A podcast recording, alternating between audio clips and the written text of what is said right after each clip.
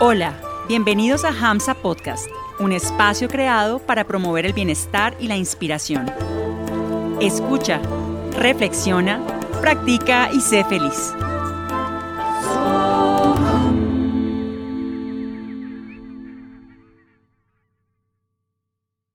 Hariom, bienvenidos y bienvenidas una vez más a un nuevo capítulo de Hamsa Podcast. Esperamos se encuentren muy bien, que hayan tenido una linda semana.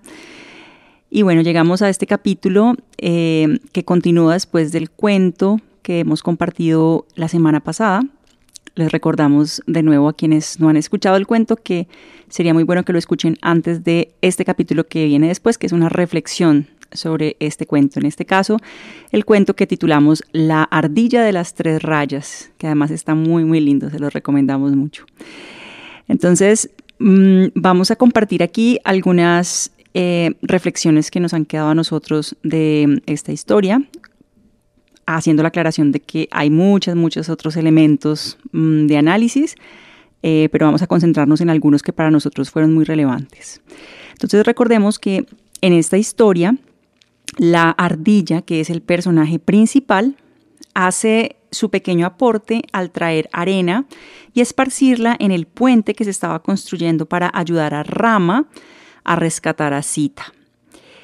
Y aunque su contribución puede parecer insignificante en comparación con el trabajo de los monos y otros ayudantes de Rama, su voluntad, su intención de ayudar y su humildad son muy apreciadas por Rama, a pesar de la burla y la crítica de los monos. Entonces, claramente, la moraleja principal, la gran moraleja que nos deja esta historia es que ninguna contribución es demasiado pequeña cuando se trata de lograr un objetivo importante. Y también esta historia enfatiza la importancia de no menospreciar o subestimar el esfuerzo de los demás sin importar cuán pequeño sea. Como ustedes bien saben, nosotros compartimos en este podcast cuentos que tienen una enseñanza espiritual y generalmente los analizamos desde una óptica yógica, que es nuestra práctica espiritual, y esta obviamente no podría ser la excepción, así que hemos visto también que esta historia habla de, los, de dos de los cuatro caminos principales del yoga, que son el karma yoga, eh, que se conoce como el, yoga de la acción desinteresada, y el Bhakti Yoga, conocido como el yoga del amor incondicional. Entonces vemos como la pequeña ardilla de nuestra historia es un claro ejemplo de un excelente karma yogi, que es quien hace cualquier acción, por menor que sea, con la mejor voluntad y la mejor intención. Y ella también es un buen ejemplo de un bhakta, de un devoto, quien practica bhakti yoga, que ofrece sus acciones como un servicio a la divinidad. Entonces, en el Karma Yoga, que es este camino principal del yoga, se enfatiza la realización de acciones sin esperar ninguna recompensa personal o resultado y renunciando al fruto de las acciones. Y claramente en esa historia la ardilla lleva las piedritas para construir ese puente, no por ganancia material o por satisfacción egoísta, sino como una ofrenda a Rama, que es la divinidad. En la historia, la ardillita también realiza labor de cargar piedritas con la máxima atención y dedicación, que es muy característico del karma yoga, esto es una de las actitudes del karma yoga, como una adoración a Rama y además no se deja desviar por nada pues de la tarea que, tiene eh, de llevar las piedritas. No se deja desviar ni por nada ni por los monos corpulentos que pasan frente a ella ni por la crítica que recibe de ellos. Recordemos en la historia que estos monos, cuando ven a la ardillita cargando piedritas chiquitas, le hacen bullying, se burlan de ella, la critican y le piden que pare, que eso no tiene sentido porque pues lo que ella está haciendo es muy insignificante y no va a ayudar a Rama porque él ya tiene suficiente ayuda de ellos, que son grandes y que pues tienen mucha fuerza y muchas capacidades aparentemente. Entonces, una parte esencial del karma yoga es el servicio, el servicio a los demás, el servicio a la humanidad. Y a través del servicio altruista y el amor por todos los seres, uno puede purificar su mente y alcanzar la autorrealización. claramente, la ardillita de nuestra historia es un ejemplo de esto.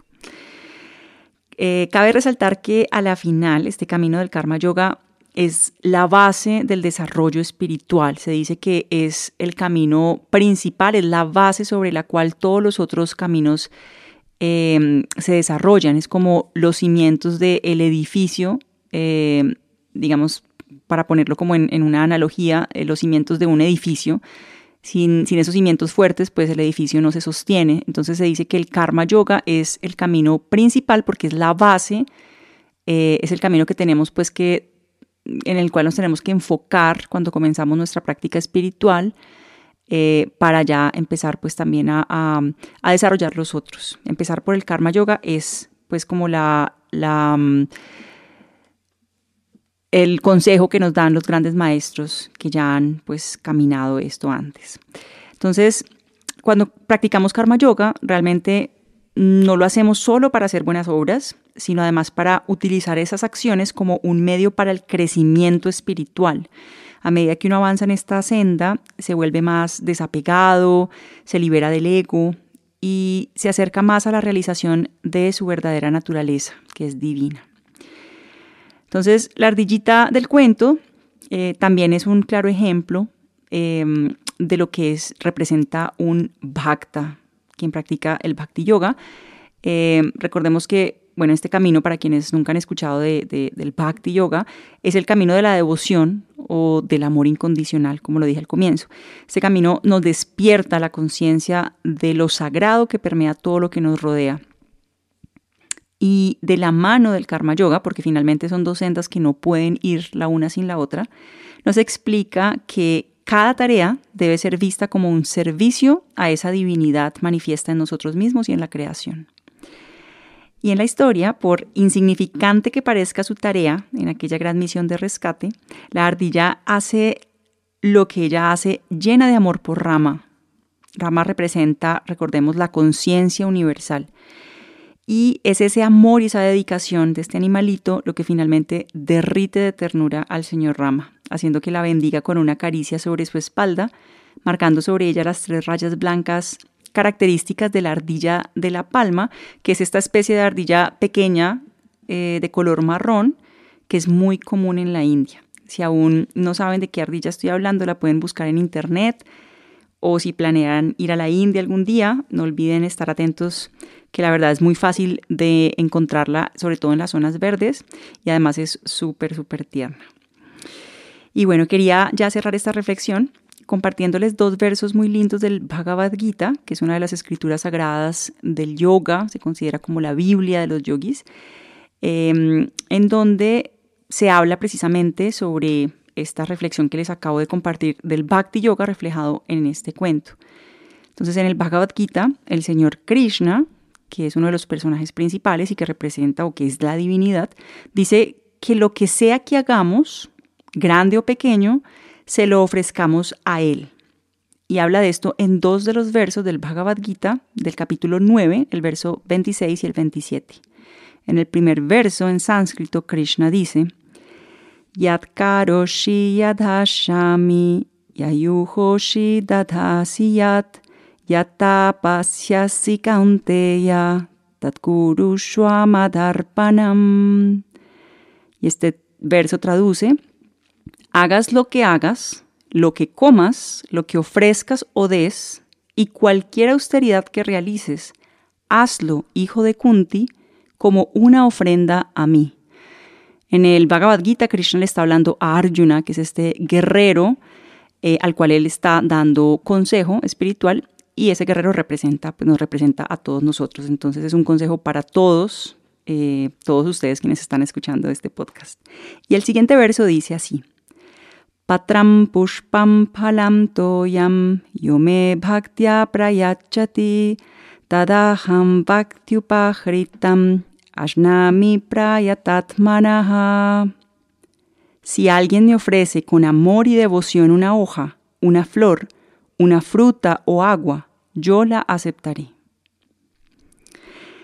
Estos versos nos muestran finalmente que no importa cuáles sean nuestras acciones, si las ofrecemos a la divinidad, al universo, a la inteligencia cósmica o a Dios, con todo nuestro amor, con la mejor intención, si las hacemos con compromiso, con honestidad, con responsabilidad, con dedicación, con pensamientos bondadosos y amorosos y sin esperar nada a cambio, las bendiciones divinas estarán siempre con nosotros.